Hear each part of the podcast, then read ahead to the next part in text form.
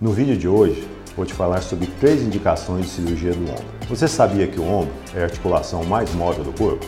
E é justamente por esse motivo que muitos pacientes sofrem com lesões no ombro que só podem ser curadas com cirurgias.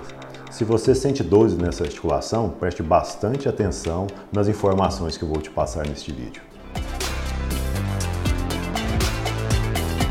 Maior indicação de cirurgia do ombro é a lesão do manguito rotador. O que é o manguito rotador? O manguito rotador é um conjunto formado por quatro músculos que fazem o movimento dessa articulação. Ela acontece mais em mulheres a partir da quarta década de vida. Nas lesões pequenas, é tentado o tratamento com fisioterapia, com reforço muscular dessa articulação. Naqueles casos onde há uma falha desse tratamento não cirúrgico, ou naqueles casos onde uma lesão é grande, a indicação é de artroscopia do ombro.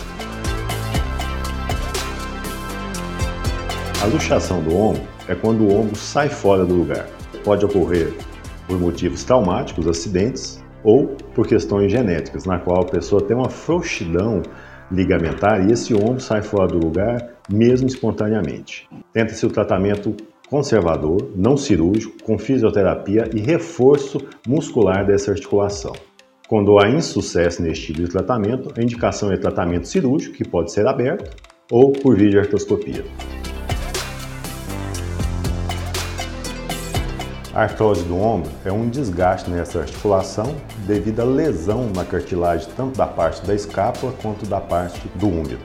Isso acaba levando a dor e uma limitação funcional importante do ombro. As principais causas são a idade, mas também pode ocorrer por traumas. Tenta-se o tratamento não cirúrgico com fisioterapia para alívio da dor e medicamentos. No insucesso deste tratamento, a indicação é de artroplastia do ombro. Se você se identificou com algum desses sintomas, o primeiro passo é procurar um ortopedista especialista em ombro. E se você quiser saber mais sobre esse assunto, eu escrevi um artigo no meu site.